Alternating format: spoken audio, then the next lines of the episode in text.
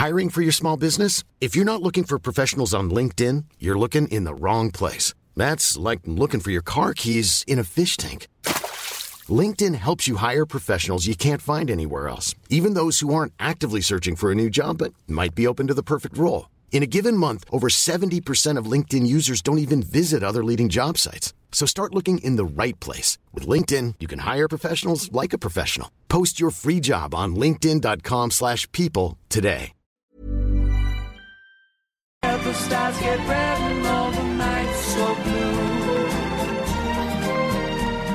And then I go and spoil it all by saying something stupid like I love you. I love you. El resumen. De acuerdo con una investigación realizada por Mexicanos contra la Corrupción y la Impunidad, el Servicio de Administración Tributaria habría cancelado adeudos fiscales por una cantidad de 126 mil millones de pesos en el periodo de agosto y octubre de 2019. Su Qingqiao, embajador de China en México, afirmó que empresas chinas estarían interesadas en invertir en la construcción del tren Maya, además de otros proyectos en México. Dijo que el comercio entre ambas naciones alcanzó la cifra de 58 mil millones de dólares en 2018, por lo que invitó a realizar un entorno justo y transparente entre ambas economías. El Instituto Nacional de Estadística y Geografía, el INEGI, informó que en 2019 el nivel de confianza de la población de 18 años y más en el Ministerio Público se ubicó en 54.8%, es decir, mejoró 21 puntos porcentuales frente a 2011. Este 22 de octubre es el Día Nacional del Ministerio Público. Durante la reunión 21 de ministros de Finanzas de la Alianza del Pacífico, integrado por Chile, Colombia, México y Perú, que tuvo lugar en Washington, D.C., Estados Unidos, se anunció que quienes integran la alianza trabajarán para reducir el impacto de las amenazas e incidentes cibernéticos, lo que les permitirá fortalecer la seguridad del sistema financiero y del mercado de capitales. De acuerdo con la Secretaría de Agricultura y Desarrollo Rural, al 15 de octubre, el programa Producción para el Bienestar registró un avance del 89.1% en su presupuesto, lo que equivale a más de 10.026 millones de pesos. Durante la semana, el tipo de cambio podría oscilar entre 19 y 19.30 pesos por dólar ante nuevas noticias del Brexit y el proceso de negociación comercial entre Estados Unidos y China. De acuerdo con un análisis de Cibanco, la incertidumbre sobre la tregua que han pactado el gobierno de los Estados Unidos y el chino sigue pesando en el ánimo de los inversionistas, que no terminan de confiar en que finalmente se firme un pacto escrito en las próximas semanas. Bitácora de negocios.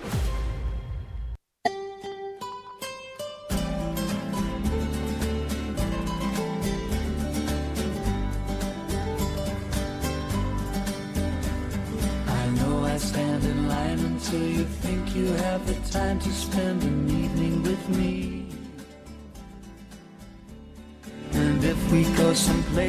6 de la mañana con 11 minutos continuamos aquí en Bitácora de Negocios. Vamos a hacer contacto ahora sí hasta el Museo de la Radio, allá en la estación del metro Parque de los Venados, línea 12 de la línea Dorado, Dorada, con el titular de este espacio, Mario Maldonado, y su editorial. Vamos hasta allá. Contigo, Mario, te saludo con mucho gusto. Muy buenos días.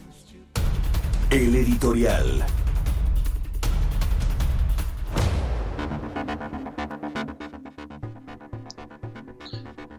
Bueno, pues ya estamos aquí transmitiendo, como decía Jesús Espinosa, en el Museo de la Radio, en la línea 12 de la estación Parque Los Venados. Tuvimos ahí problemas técnicos que no pudieron resolver aquí eh, la gente de, de, nuestro programa, pero bueno, pues aquí estamos con mucho gusto saludándolos y vámonos con el editorial. Fíjese que el diario The Economist eh, de nueva cuenta vuelve a criticar a el gobierno del presidente Andrés Manuel López Obrador eh, dice The Economist, esta publicación que ya en, en, veces anteriores ha criticado el plan de negocios de Pemex, ha criticado el paquete económico que presentó la Secretaría de Hacienda al Congreso para el próximo año y ahora, por supuesto, lo que dice este semanario inglés es que el presidente no tiene una estrategia eficaz de combate a el crimen organizado. Lo vimos la semana pasada en Sinaloa y lo que dice The Economist es que su estrategia pues deja mucho que desear. Su plan de combate depende de una mezcla de bienestar social para los jóvenes,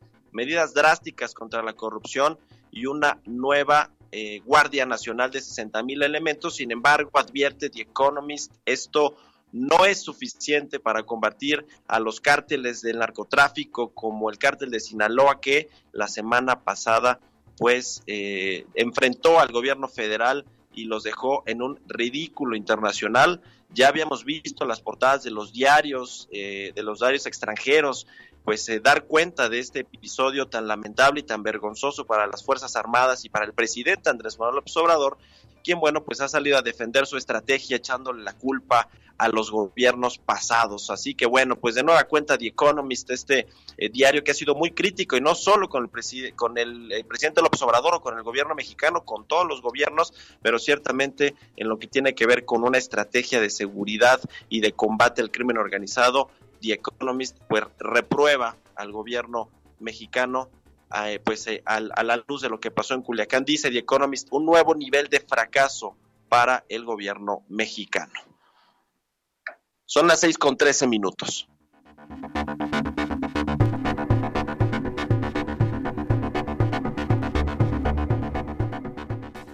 Mercados bursátiles.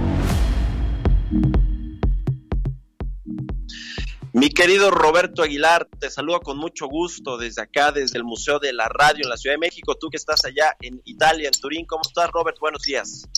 ¿Cómo estás, Mario? Muy buenos días. Espero que me escuches bien. Tenemos un poco de problemas aquí también desde la conexión desde Italia, que estamos justamente en la planta de Ferrero. Pero mira, te platico rápidamente, Mario, esta situación de las buenas noticias que hay respecto a la negociación del tratado de, bueno, de este acuerdo comercial entre Estados Unidos y China pareciera que se está tomando un nuevo impulso positivo con declaraciones del presidente Donald Trump y también de uno de los asesores justamente de la Casa Blanca que hablan acerca de que incluso Mario, si todo marcha como se está planeando, no se van a aplicar en diciembre otra tanda de aranceles contra productos chinos, que creo que es importante en el contexto de que se está dando. Y ahora también te platico un poco sobre el tema justamente del tema, porque nos hemos estado centrando en lo que pasa en Estados Unidos, pero fíjate que en Canadá también están pasando cosas interesantes desde el punto de vista legislativo, porque el presidente eh, Justin Trudeau pues está prácticamente ya ganando, este, religiéndose, pero la cuestión es que fíjate que es interesante porque no va a tener la mayoría absoluta, que ahí lo que tendríamos que ver es otras fuerzas políticas podrían estar como interviniendo y, retrasando un poco esta situación, Mario. Y en otra orden de ideas, si me permite, sé que vas a hablar de autos, de chocolates, pero yo te voy a hablar de otros que no necesariamente son los autos, porque fíjate que es interesante comentar que Ferrero Rocher, esta empresa italiana, desde ayer inició el proceso de análisis para incrementar sus inversiones en México, para una cosa que es muy interesante, Mario, para una fábrica que está justamente fabricando los juguetes o las piezas que van dentro de los huevos Kinder, que es el segundo producto que más se vende en el mundo. Fíjate que es una cosa muy interesante porque es una cantidad impresionante de, de este producto, que te voy a dar el dato justamente, que son varios millones de los que se venden justamente en el mundo, para ser exactos, son 4 mil millones de Kinder de huevos sorpresa al año en el mundo y aquí en México estarían haciendo una ampliación justamente para fabricar estos estos juguetes que van dentro de los huevos, que serían una, una cantidad de 250 millones de piezas. Y bueno, pues ahí pasó el análisis, ojalá y se pueda concretar, y esta es una situación que es importantísima, reportando directamente desde acá con esta compañía tan importante que es el segundo productor de chocolates a nivel mundial, que creo que vale la pena también destacar su presencia en México, que ha sido también y ha crecido en el mundo a través de adquisiciones, que esto es una manera muy importante de consolidarse, Mario. Muy bien, mi querido Robert. Oye, hoy el, el INEGI también da a conocer datos de la tasa de, desempleo. Eh, aquí los estoy revisando, los, tienes tú a la, a la mano. Sí, fíjate que bajó ligeramente el dato de septiembre respecto al mes inmediato anterior Creo que es una buena noticia, pero también eh, lo que sucede en México, había que revisar las cifras, es la calidad del empleo. Creo que eso también no, no es una muy buena noticia desde el punto de vista, pero por lo menos, Mario, ha dejado de caer este indicador que es importante de cara a lo que está sucediendo y a un proceso de desaceleración que tenemos en la economía mexicana. Sí, la tasa de, desocupación a nivel nacional se ubicó en 3.5% de la población económicamente activa, como decías Robert, una proporción ligeramente inferior a la del mes previo. Estos datos son al mes de septiembre, así que eh, se esperaba un, un aumento de eh, que llegara a 3.82 eh, por ciento contra el 3.74 de agosto, pero bueno, pues hay una mejor cifra por parte del INEGI y esto sorprende un poquito por la desaceleración económica, ¿no? Que hemos visto. Por supuesto, Mario, pues es una buena noticia porque está en contra de los pronósticos. Y bueno, pues vamos a seguir todavía por acá en este en el norte de Italia que está lluvioso, pero creo que hay mucha información que todavía podemos compartir para todos nuestros amigos. Y bueno, pues seguimos en contacto. Acá te reporto también que el tipo de cambio está cotizando en estos momentos en 19.11. Nuestro tipo de cambio sigue todavía por tachón, como diría el presidente. Son uno de los, de los niveles más bajos. Gracias, mi querido Roberto. Un saludo hasta Italia. Buenos días. Un abrazo. Bueno, pues ahí está Roberto Aguilar con los mercados. Vamos a ir ahora con una entrevista a Eduardo Solís, el presidente de la Asociación Mexicana de la Industria Automotriz, sobre todo este asunto de la legalización eh, o normalización de los autos chocolate, los autos que se importan a los Estados Unidos. Hay cifras que, dicen, por ejemplo, la mía dice que hasta 18 millones de autos aquí eh, circulan en nuestro país y que podrían regularizarse con esta eh, nueva reserva que presentó el, el, grupo de Morena, un par de diputados de Morena que son de Sonora y que bueno, pues buscan que esta medida eh, ayude a los eh, que tienen un auto chocolate a legalizarlo, a, a normalizar su situación y con esto pues se va a inhibir de alguna manera la venta de autos nuevos que de por sí lleva 28 meses 28 meses consecutivos con caídas. Así que vamos a eh, la entrevista con Eduardo Solís, presidente de la MIA. Entrevista.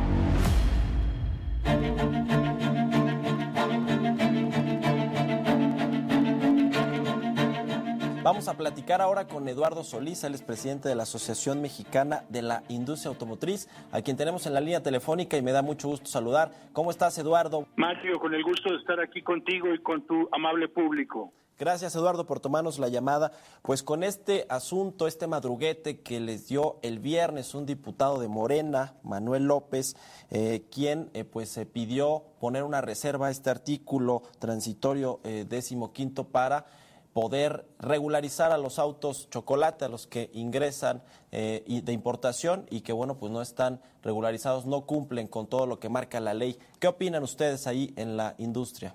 Pues mira, muy preocupados, Mario, muy preocupados porque eh, el precedente que se puede sentar de legislar para poder eh, legalizar lo que claramente es ilegal eh, es un precedente no solamente para este tema de los autos usados, sino que nunca lo habíamos visto. Vamos a legislar para que de manera retroactiva lo que es ilegal eh, lo legalicemos. Vamos a legalizar el contrabando, eh, porque eso es lo que es, y eso es lo que es muy grave. Eh, nosotros hemos señalado que, por supuesto, que estamos en la mejor disposición de trabajar de la mano con el Ejecutivo a través de instrumentos jurídicos del propio Ejecutivo eh, en eh, facilitación administrativa que permita que quien tiene un auto de esta naturaleza que fue internado y que no puede justificar su legal estancia en el país, pues pueda eh, acudir a una suerte de kiosco que no tenga que salir del país y que en ese kiosco lleve a cabo los trámites para poder tener de manera legal el vehículo en, México, pagar sus contribuciones, etcétera, dándole un plazo de seis meses para que acuda. De la manera que lo hicieron los diputados es de aquí a ocho meses vamos a cambiar leyes, incluso la ley aduanera, para poder legalizar lo que hoy es ilegal. ¿Sabes qué va a pasar en esos ocho meses, Mario? Que van a entrar vehículos de manera perversa sabiendo que a los ocho meses les van a dar una amnistía. Claro. Entonces vamos a tener millones de vehículos adicionales esperando que salga esta amnistía.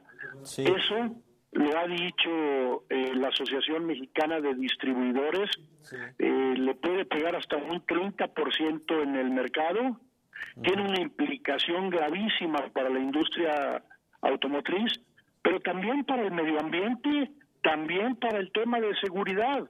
Estos son basura vehicular que nos llega de Estados Unidos. Estamos hablando no solamente de contaminantes criterios, sino también de emisiones de gases de efecto invernadero. El tema de seguridad, que es el que ellos quieren atender, lo van a agravar. Porque en los próximos ocho meses van a entrar masivamente vehículos esperando esta regularización. ¿De cuántos coches estamos hablando, Eduardo, que ya están en nuestro país de manera ilegal, que son autos chocolate, como se les denomina coloquialmente? ¿Y cuántos podrían entrar en estos ocho meses? ¿Cuál es el cálculo que tienen en la mía? Mira, Mario, es muy difícil porque no hay una contabilidad. y INEGI no lleva la cuenta de lo que entra ilegalmente. O sea, no, nadie puede decir cuántos hay porque entraron ilegalmente, están ilegalmente en el país, por supuesto, no tienen placas y hay que decirlo.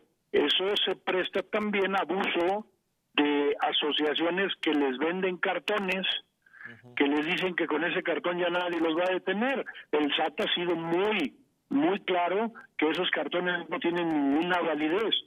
Nosotros estamos proponiendo un esquema de facilitación administrativa a través de un decreto del Ejecutivo que pueda, en el marco de la coordinación fiscal entre la Federación y los estados, una facilidad con un plazo para que vengan a hacer el trámite de legalización de su vehículo.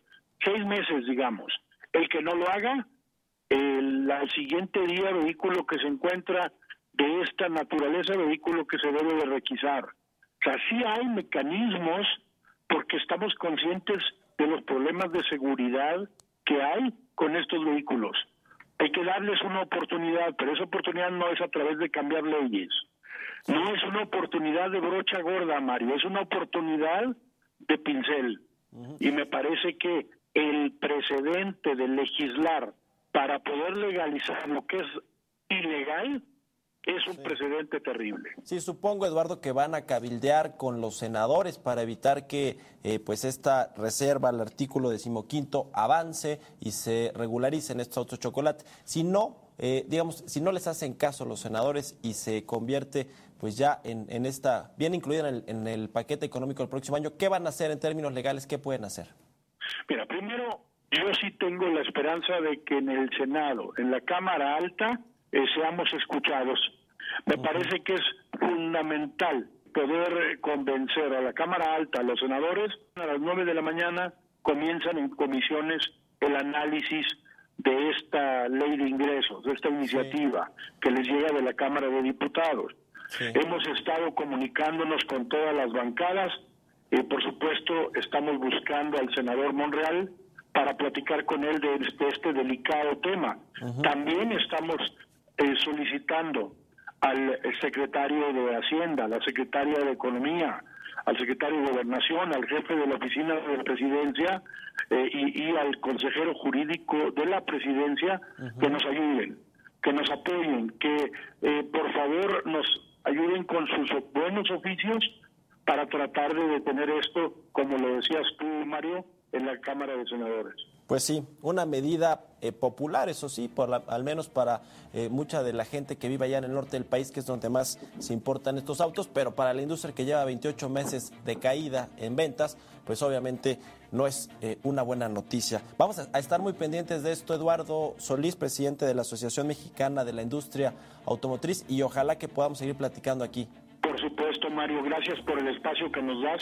Un saludo a tu amable público y, por supuesto, seguiremos trabajando en esto y comunicando, comunicándoselos a ustedes. Gracias, gracias, Eduardo. Bitácora de negocios.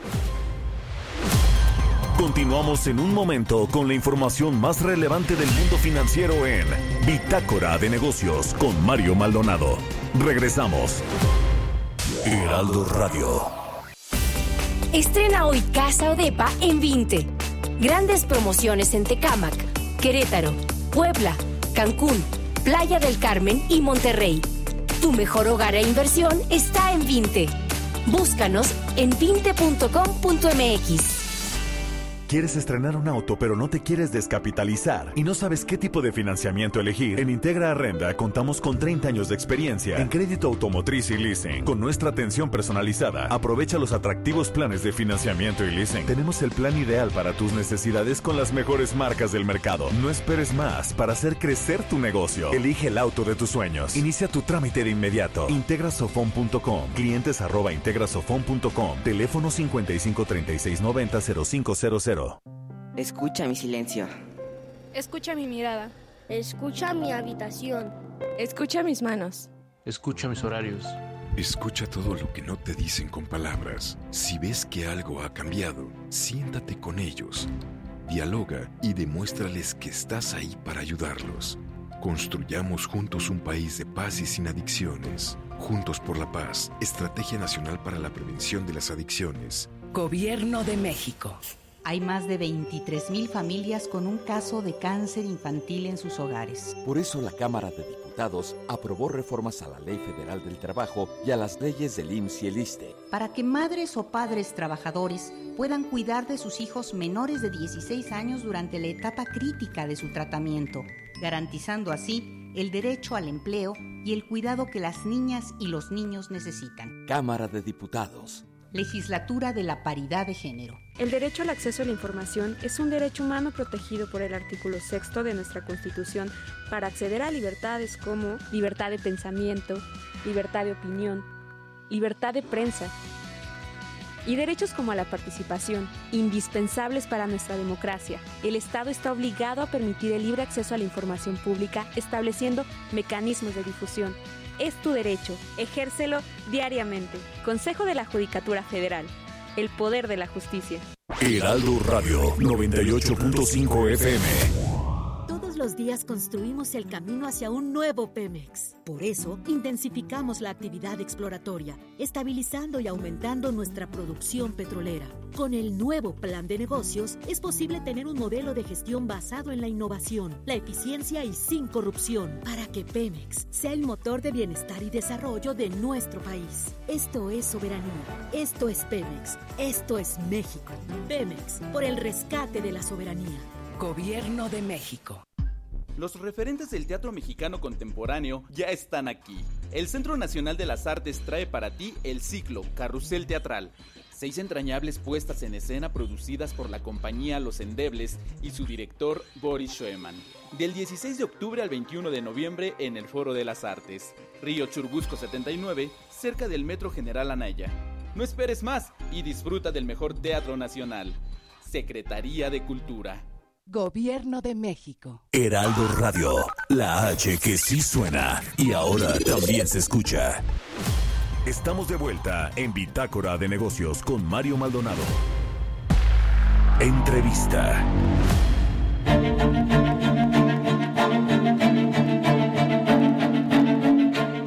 Ya estamos de regreso aquí en Bitácora de Negocios y ahora vamos a platicar con el licenciado Fernando Ruiz, él es director general del Consejo Empresarial Mexicano de Comercio Exterior, Inversión y Tecnología del COMSE que eh, preside don Valentín Díez Morodo. Me da mucho gusto saludarte, Fernando, ¿cómo estás? Muy buenos días. Muy buenos días, Mario, qué gusto saludarte. Oye, Fernando, pues en esta cumbre de negocios que organiza don Miguel Alemán, eh, Valentín Díaz Morodo, habló de la oportunidad que tiene México para eh, pues eh, aumentar su relación comercial con los Estados Unidos, ahora pues a la luz de esta guerra comercial que tiene con China. ¿Cómo está este tema? Porque efectivamente en el primer semestre del 2019 México ya se convirtió en el principal socio comercial de los Estados Unidos. Mira, eh, durante los primeros ocho meses de este año, o sea, enero, agosto, nuestras exportaciones a Estados Unidos crecieron un, un 6.6%, que si vemos el volumen de exportación total, pues es un incremento interesante. Y esto es parte por la sustitución, digamos, de algunos productos que México está exportando a China pero donde vemos realmente las oportunidades este, es en la inversión. Es decir, todo depende de cómo vaya el arreglo entre en esta guerra comercial entre China y Estados Unidos, pero de continuar vemos una posibilidad para la inversión china o de producto de países que se fueron a producir a China para desde China mandar productos a los Estados Unidos y entonces ahí vemos una una buena oportunidad para México para que se vengan a invertir a México y desde México atacar lo que es pues todo el mercado eh, norteamericano, es decir, Canadá, Estados Unidos y México, la región que ya sumado es una región con más de 500, con cerca de 500 millones de habitantes, ¿no? Sí, sí, de hecho recuerdo a la secretaria de Economía, eh, Graciela Márquez, decir recientemente que, que estaban en pláticas ya con eh, muchas empresas que quisieran relocalizar sus plantas productivas a México precisamente por esta guerra comercial entre los Estados Unidos y China. ¿Qué, qué, está, ¿Qué, están ustedes esperando, además de este intercambio comercial que puede ser eh, creciente hacia los Estados Unidos, como ya lo vimos en estos primeros ocho meses? Pero en términos de inversión, ¿ustedes eh, ¿qué, qué, qué, están viendo ahí en el COMSE, Fernando? Mira, eh, hemos platicado con, con empresas chinas que tienen interés en venirse a México a fabricar, por ejemplo, llantas para automóviles que uh -huh. ahora se envían desde China hasta a los Estados Unidos, también algunos productos este para la industria de la construcción, estoy refiriéndome a acero, es decir, brocas, por ejemplo, este eh, también hay inversión taiwanesa que está eh, que se puso en China para el mercado americano y que está en pláticas justamente para ver la posibilidad de venirse a México. Eh, algunas de ellas están pensando en instalarse en la zona fronteriza de nuestro país para aprovechar eh, la cercanía y por otro lado el beneficio de estar en la zona fronteriza, ¿no? Sí. Ahora, el tema de los salarios, Fernando, que eh, es algo que estuvo eh, negociado y que está contenido en esta reforma laboral, a Estados Unidos le interesa mucho que México eleve eh, los salarios para hacer, pues de alguna manera, más competitiva también su industria y que muchas de las inversiones que ya se vinieron acá, es un poco la retórica y la narrativa de Donald Trump, pues que regresen a los Estados Unidos y que, que produzcan allá. Creo que Donald Trump no le entiende mucho el tema del comercio eh, exterior, pero eh, el tema de los salarios, definitivamente el aumentar los salarios no nos haría, digamos, tan competitivos con respecto a lo que está en China, ¿no? Digo, creo que China también ha ido elevando también el nivel de sus salarios, pero no nos haría tan competitivos. Ese no es un tema que ustedes ven relevante para el asunto de la planta manufacturera que tenemos en México. No, en este momento si sigue la guerra comercial, porque varios de los productos que te estoy mencionando hoy pagan más del 30% de arancel. Y si se fabrican en México y cumplimos con la regla de origen, no pagarían nada. Entonces, 30% sobre el valor del producto, pues es muy importante, ¿no? Ahora, el tema de la ratificación de este TEMEC, del Tratado Comercial con Estados Unidos y Canadá, que podría darse antes de que termine el 2019, ¿esto cómo pone a México? Creo que le da una eh, posición todavía más relevante en cuanto al intercambio comercial que tiene con los Estados Unidos. Es decir, no hay riesgo de que México siga concentrando su comercio exterior con los Estados Unidos, que debe de andar por ahí cercano al 80% de todo lo que eh, de todo nuestro intercambio comercial con el mundo, a pesar de que tenemos cuarenta y tantos tratados, no sé cuántos acuerdos y tratados comerciales, pero somos uno de los países que tiene más, más acuerdos comerciales. ¿Esto cómo lo ves, digamos, esta concentración, esta dependencia que tiene México y que parece que va a seguir teniendo, al menos en el corto y mediano plazo, Fernando, con Estados Unidos? Mira, eh, en el corto plazo lo que vemos es que la concentración del mercado con los Estados Unidos va a crecer. Uh -huh. En este momento anda cerca del 82%, por lo menos en los ocho primeros meses de este año. Sí. Eh, y pensamos que en el corto plazo eso se va a mantener y sobre todo con este tema que estamos hablando, pues se va a concentrar más. Pero pensamos que en el mediano y largo plazo eh, debemos como país hacer un esfuerzo por diversificar nuestro mercado. Uh -huh. Pues sí, ahí está, es todo todo un tema, ojalá que México, pues eh, como como dicen ahí en el COM se pueda aprovechar esta oportunidad de la guerra comercial con Estados Unidos, entre Estados Unidos y China, que bueno, parece también que ya están llegando a acuerdos, ¿no? Aunque ninguna de las dos potencias quiere ceder, sí. Así es, por eso te comento si sigue la guerra comercial, ¿no? Sí, sigue. Pero de cualquier manera, si, si confirmamos el TEMEC, esto daría certidumbre a muchos empresarios y de cualquier manera buscarían invertir en nuestro país para asegurar así su presencia en el mercado más importante para ellos y para muchos países del mundo como son los Estados Unidos. Sí, bueno, pues también en otros frentes, eh, habíamos hablado aquí con el secretario de Turismo, eh, Miguel Torruco, y también pues recientemente estuvo en China y una de las estrategias en materia turística es atraer más a este mercado y pues qué mejor que se eh, pueda combinar esto con una mayor inversión de países asiáticos, particularmente de China, en nuestro país. Te agradezco mucho, Fernando Ruiz, director general del Consejo Empresarial Mexicano de Comercio Exterior, que nos hayas tomado la llamada. Muy buenos días. A tus órdenes, Mario. Buen día. Hasta luego. Pues ahí está. Interesante este tema de eh, cómo México puede beneficiarse de este asunto de la guerra comercial entre los Estados Unidos y China. Son las 6 con 38 minutos. Mario Maldonado en Bitácora de Negocios.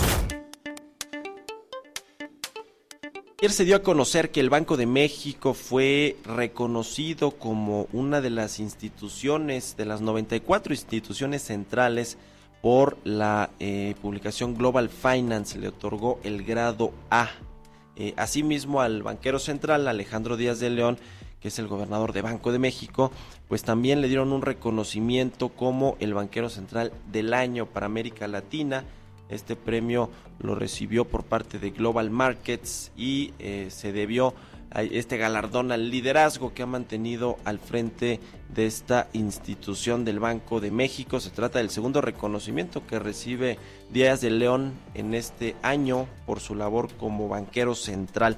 A propósito de este reconocimiento, vamos a escuchar esta cápsula que nos preparó Carla Enríquez eh, con respecto pues a este galardón de Global Finance que le otorga este grado A al Banco Central Mexicano. Este reconocimiento a Banjico representa el grado más alto en el rubro de reportes de bancos centrales. Lo anterior se lleva a cabo a pesar de la situación que ha enfrentado el peso mexicano en los últimos meses de este 2019. El reporte califica el liderazgo de 94 bancos centrales a nivel mundial en los rubros de manejo de la inflación y las políticas de tasas de interés. La institución bancaria ha conservado alta credibilidad y en las tendencias extranjeras los bonos nacionales se han mantenido estables, según datos del Global Markets. Cabe mencionar que Banjico este 2019 celebra su 25 aniversario como institución autónoma. El gobernador de Banjico enfatizó su agradecimiento a nombre de la institución señalando que los reconocimientos son también a la labor de los integrantes de la Junta de Gobierno y a la gran labor de los colaboradores del Banco de México. Para Bitácora de Negocios, Carla Enríquez. Bitácora de Negocios.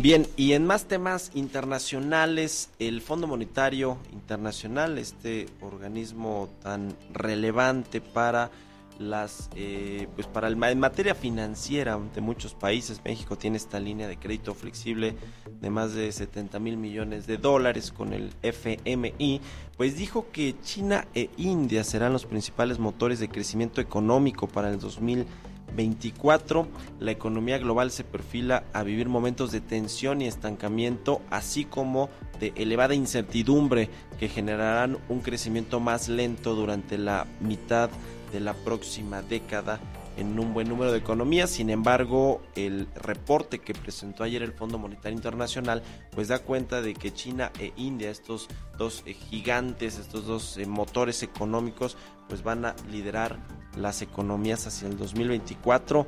México, Estados Unidos, eh, pues no, no se ve que puedan tener estas tasas de crecimiento, estas tasas de crecimiento tan aceleradas como países como China e India. Así que, pues bueno, sobre todo lo que vimos ayer en el eh, tema de la economía alemana, que cayó en una recesión económica según los datos de su Banco Central. Eh, en el segundo eh, trimestre del año ya había eh, presentado una contracción de 0.1% y en los datos preliminares de crecimiento económico para el tercer trimestre pues estarían dando cuenta de una recesión técnica en la economía alemana, lo cual pues no son buenas noticias para el mundo.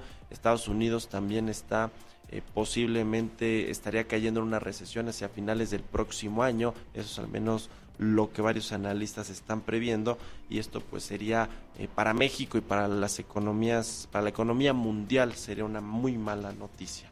Así que bueno, pues ahí está el reporte del Fondo Monetario Internacional. China e India serán los principales motores de crecimiento hacia el 2024. Portales Internacionales.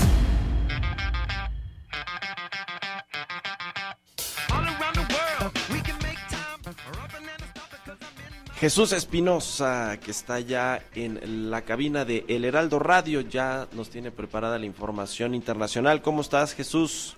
Mario, ¿cómo estás? Muy buenos días, te saludo con mucho gusto nuevamente. Vámonos rápido con los eh, portales internacionales, Mario, en esta mañana, mañana de martes 22 de octubre en tiempo real, el Financial Times está publicando que el fundador de WeWork intercambia poder de voto para respaldar el rescate de SoftBank. Eh, también Adam Newman podría recibir un pago de 200 millones, mientras la Junta considera el plan de 9.5 mil millones del grupo japonés. Y también el Financial Times está destacando a Justin Trudeau, liderará el gobierno minoritario de Canadá. El primer ministro castigado, de hecho, por los votantes, mientras el Partido Liberal pierde 28 escaños y su mayoría. Justin Trudeau va a gobernar por otro periodo, pero, pero no tendrá, no tendrá mayoría.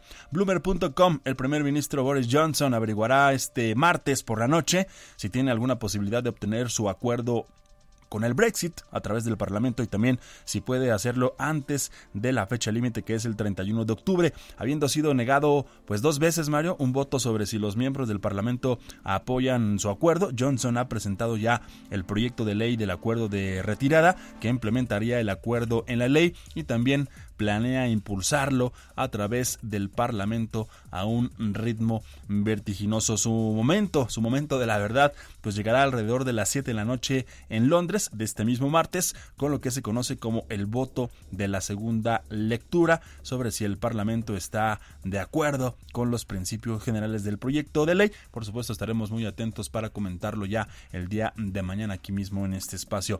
Y vamos a, cerrar, Mario, con expansión porque el presidente de la Comisión Europea, Jean-Claude Juncker, ha definido hoy el Brexit como una pérdida de tiempo y de energía. Así lo ha calificado esta, esta mañana y lamentó haber también pasado tanto tiempo de su mandato en el Ejecutivo Comunitario debatiendo este asunto y no pues otras eh, prioridades europeas. El Brexit ha acaparado el, el, protagonismo tras los últimos acontecimientos en Londres, que aún no ha ratificado el pacto, y bueno, en un debate en el Parlamento Europeo sobre los resultados de la última cumbre europea, posiblemente el último en el que Juncker y su homólogo en el Consejo Europeo, Donald Tusk, informarán a los eurodiputados sobre este tema y también estaremos, por supuesto, atentos. Mario, así el panorama de los portales internacionales esta mañana. Regresamos allá contigo al Museo de la Radio.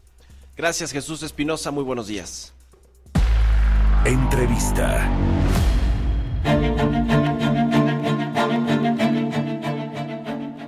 Bien, ahora vamos a charlar con Fernando Galindo, él es diputado federal de El PRI, eh, fue subsecretario de egresos en la administración anterior del presidente Enrique Peña Nieto y me da mucho gusto saludarlo. ¿Cómo estás, Fernando? Muy buenos días, gracias por tomarnos la llamada. ¿Qué tal, Mario? Es un placer estar contigo y con todo el auditorio. Oye, Fernando, bueno, se aprobó este fin de semana, eh, bueno, ahí, en la Cámara de Diputados, esta ley de ingresos del próximo año se va a pasar al Senado y ellos, eh, pues los senadores sabrán de ver qué modificaciones le hacen. Eh, ¿Qué nos puedes decir? ¿Cómo viste lo que se mandó al Senado finalmente, lo que acordaron ahí en la Cámara de Diputados? Pues mira, en términos generales la ley de ingresos tuvo pocas modificaciones en la Cámara de Diputados. Eh, viene casi exactamente conforme lo envió el Ejecutivo, una ligera modificación el sobre la renta, ligera en comparación con el monto total de, de, lo que se va a recaudar, de 6 mil millones eh, de pesos. Ese fue el incremento que se hizo ahí en la Cámara de Diputados, donde hemos dicho que nos preocupa un poco si, algunas de las variables macroeconómicas, sobre todo la estimación del crecimiento para el próximo año y del incremento de la plataforma petrolera. Y más allá de estar o no de acuerdo con, con la estimación, pues tiene una implicación estos incrementos eh, un poco optimistas, pues en estimar mayores ingresos de lo que realmente se puede observar el próximo año.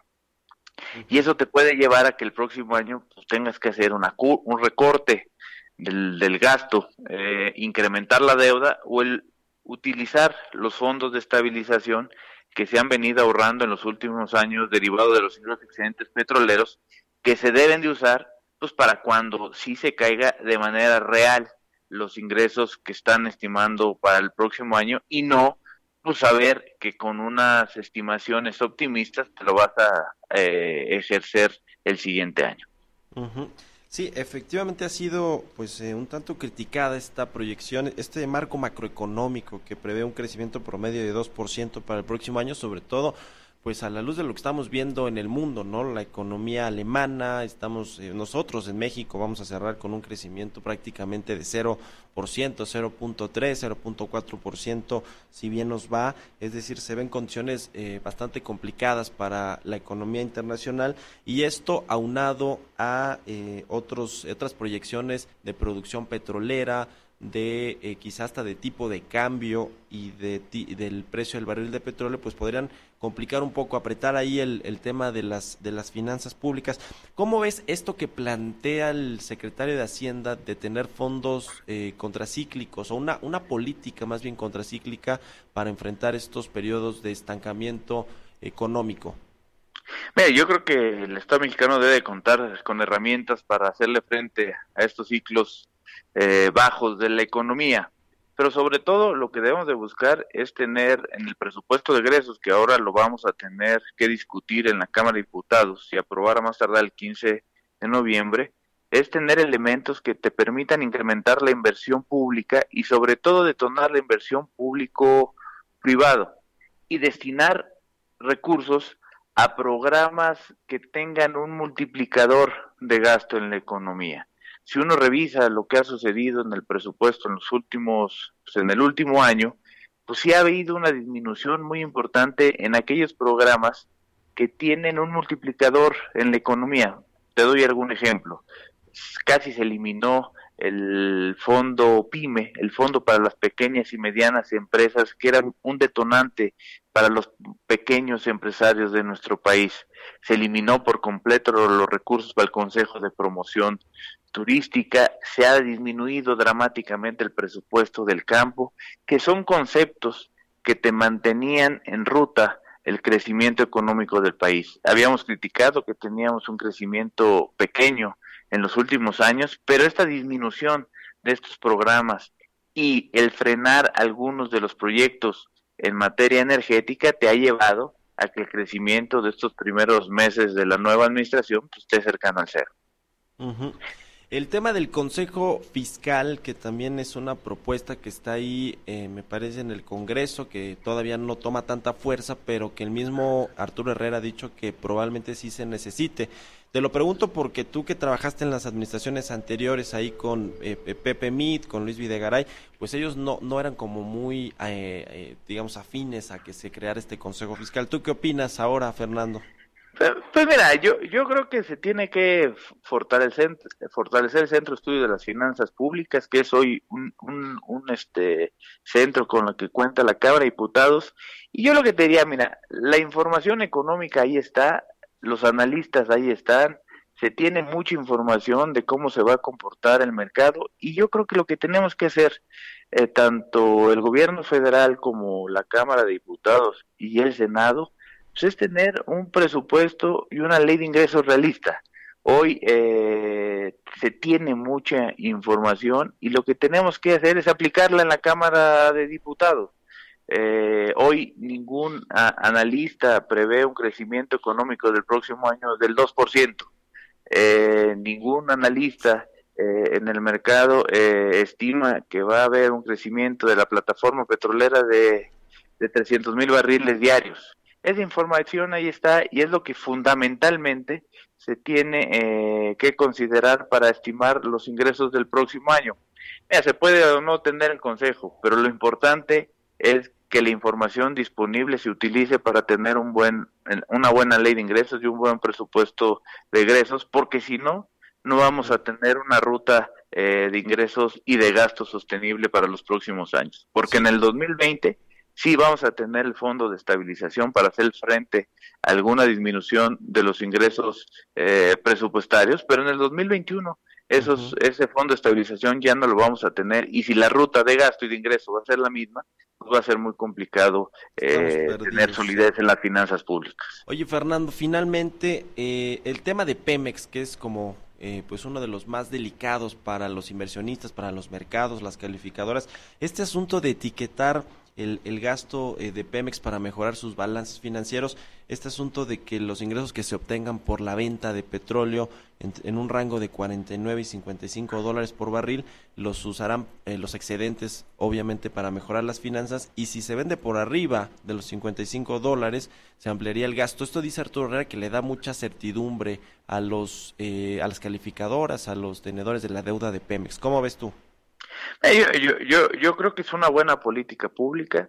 Eh, hoy Pemex tiene su presupuesto ah, conforme está el precio eh, del petróleo en, la ley de ingresos, que es de 49 dólares el barril, y lo que es, establece este artículo de la ley de ingresos es que entre 49 y 55 esos ingresos adicionales se vayan a mejorar el balance de Pemex. Yo creo que es una buena, una buena idea, es una buena política pública, a ver cómo lo toman los mercados, pero insisto, el problema de los ingresos de Pemex y del gobierno federal, pues bien, no viene por el lado del precio ahora, viene por el lado de que se cumpla la meta de producción petrolera, porque si esa meta de producción petrolera no se da, difícilmente se va a llegar a la estimación de ingresos de Pemex y del gobierno federal metiéndonos en un riesgo en un riesgo financiero es lo que tenemos que ir observando de que se vayan cumpliendo las metas que se prometieron en ese paquete económico.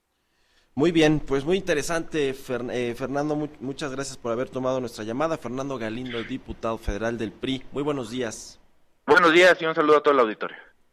Gracias, Fernando. Bueno, pues con esto llegamos al final de Bitácora de Negocios. Le agradezco mucho que nos haya acompañado. Aquí estuvimos transmitiendo en el Museo de la Radio que se encuentra en la estación del Metro Parque de los Venados, una eh, pues eh, instalación muy muy bonita. Le recomiendo que si puede darse una vuelta por acá se la dé.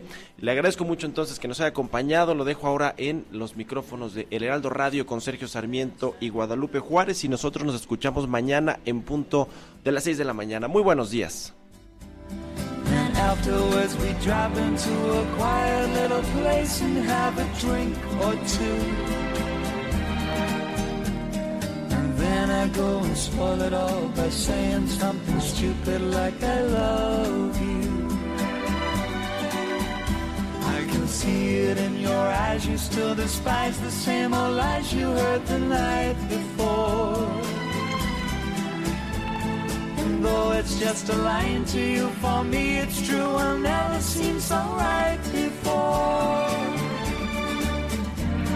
I practice every day to find some clever lines to say to make the meaning come true.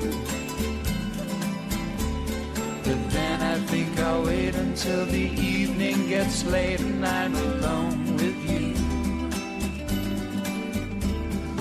Time is right, your perfume fills my head. The stars get red and all the nights so blue. And then I go and spoil it all by saying something stupid like I love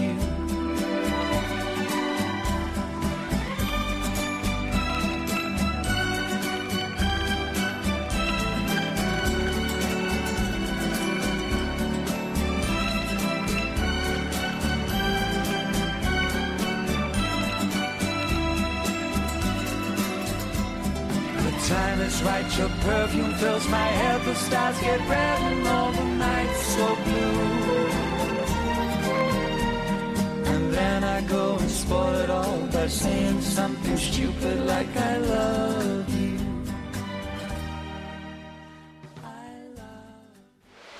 Esto fue Bitácora de Negocios con Mario Maldonado, donde la H suena y ahora también se escucha. Una estación de Heraldo Media Group. Heraldo Radio. Diego Boneta, actor. Este 2019 nos volvemos a sumar. Voy a dar tres serenatas por videollamada y donar lo que gane al Teletón. Wiki Wiki, comediante.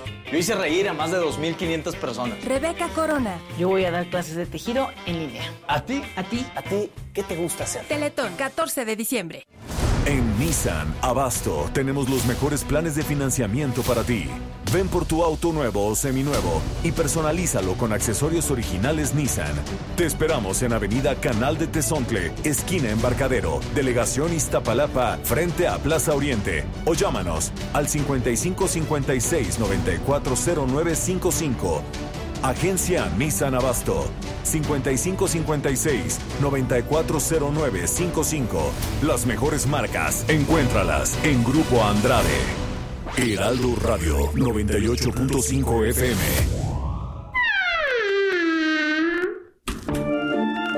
Día de Muertos, patrimonio vivo de México y el mundo. José José. De México la melodía El Triste, bajo la dirección del maestro José Sabre Marroquín. Canta José José. Siempre te recordaremos por la magnífica interpretación de El Triste en el Festival de la Canción Latina, donde Angélica María, Alberto Vázquez y Marco Antonio Muñiz te aclamaron. Qué triste fue decirnos adiós. Cuando nos adorábamos más. Tus exitosas temporadas en el patio, los llenos en el Madison Square Garden y tu interpretación de grandes temas como Almohada, Buenos días amor y La nave del olvido. Tus cintas, Gavilano Paloma o Sabor a mí, homenajeando al maestro Álvaro Carrillo. Tu sencillez y carisma vivirán en nuestros corazones. Hasta siempre, príncipe de la canción. Ya lo pasado, pasado.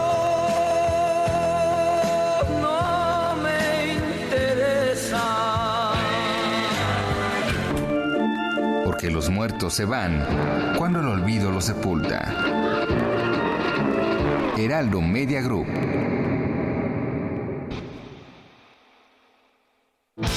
Intervalo. Intervalo. El Podcast Peñafiel. El Podcast Peñafiel. Hiroshi Takahashi. Hiroshi Takahashi. Jonathan Denner. Jonathan Denner. Y Jorge Concha. Y Jorge Concha. Viene The Cure 40 años después y sin duda hay que decirlo. Es, no sé si la mejor porque habría que hacer un gran research, pero sí una de las mejores o más representativas, porque aquí siempre hablamos de géneros, de el rock alternativo en el, mundo. Intervalo. De lunes a viernes en punto de las 10 de la noche. Por Heraldo Radio. Una estación de Heraldo Media Group. Heraldo Radio. La H que sí suena y ahora también se escucha. Heraldo Media Group presenta.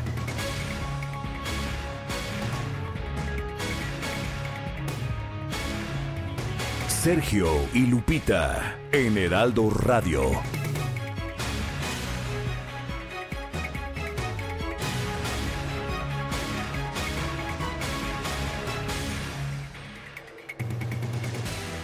Acuerdan el gobierno de México y el de Estados Unidos fortalecer la colaboración con un operativo denominado Frozen.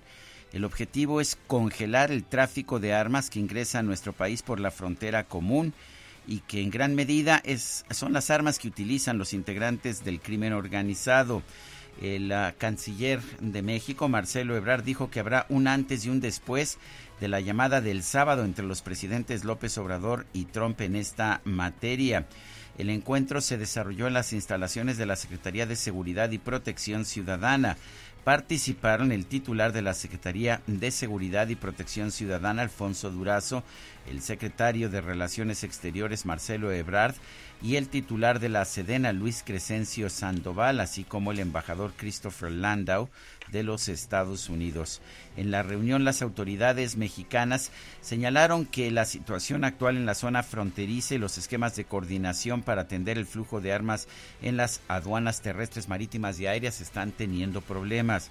Los representantes estadounidenses comprometieron el esfuerzo de su gobierno para enfrentar el tráfico de armas.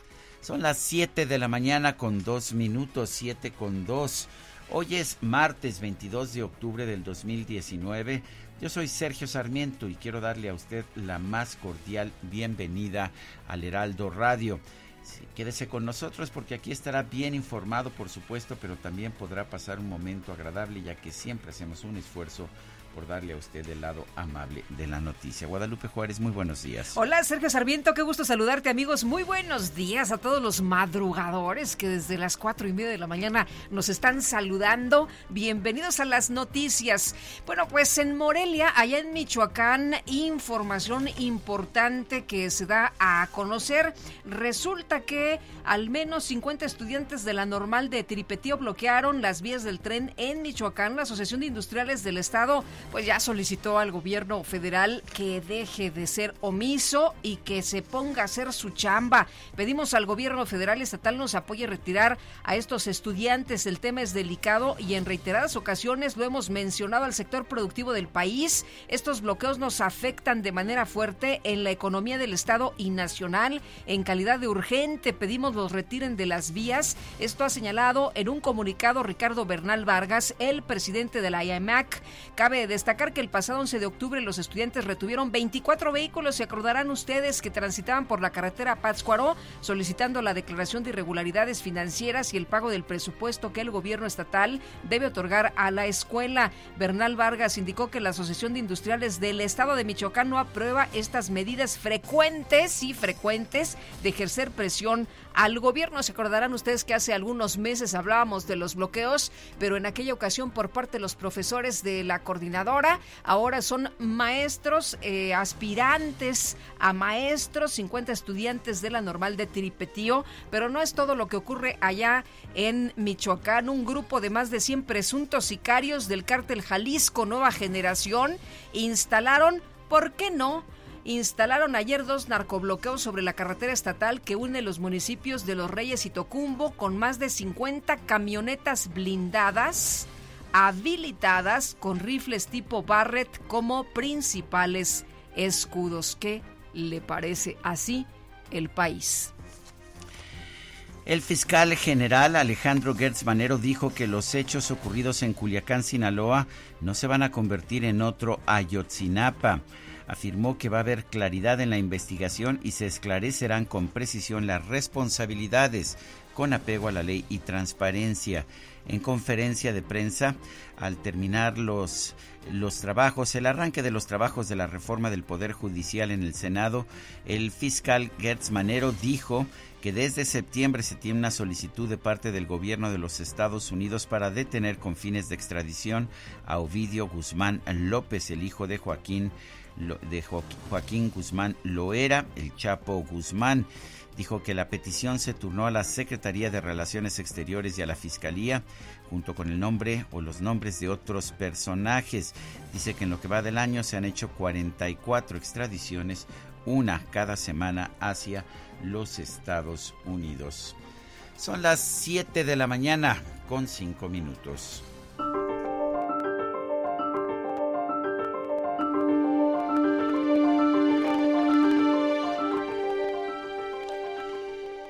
Ni perdón ni Ovidio. Alarcón, el caricaturista.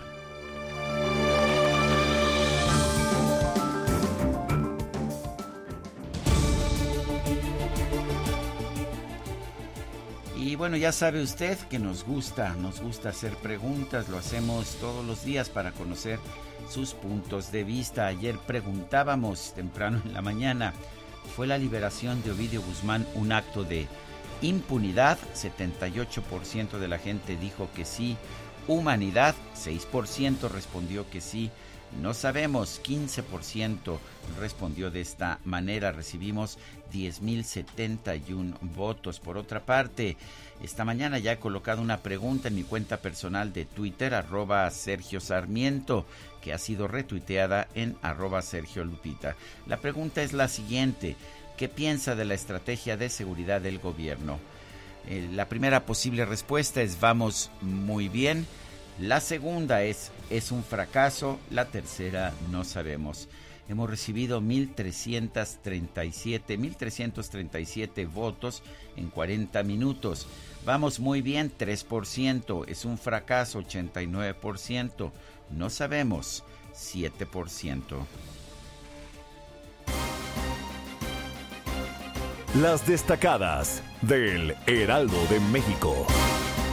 Y ya está con nosotros aquí en la cabina Itzel González. ¿Qué tal, Itzel? Muy buenos días. Muy buenos días, Lupita, Sergio, amigos. Pues arrancando con mucha información este martes, martes 22 de octubre, con la información más destacada del Heraldo de México. En primera plana, por segunda vez, van por Código Penal único. Los tres poderes de la Unión abrieron la puerta a la homologación de los delitos y sus sanciones en todo el país para combatir con eficacia la ola delictiva. País. Relevo en CNDH. Inicia desfile de aspirantes. Enrique Carpizo acudió con batucada y arropado por policías federales. Además, Caso Robles ordenan a juez reponer la audiencia. Hey, it's Paige DeSorbo from Giggly Squad. High quality fashion without the price tag. Say hello to Quince. I'm snagging high-end essentials like cozy cashmere sweaters, sleek leather jackets, fine jewelry, and so much more. With Quince being 50 to 80% less than similar brands. And they partner with factories that prioritize safe, ethical, and responsible manufacturing. I love that. Luxury quality within reach. Go to quince.com slash style to get free shipping and 365 day returns on your next order. Quince.com slash style.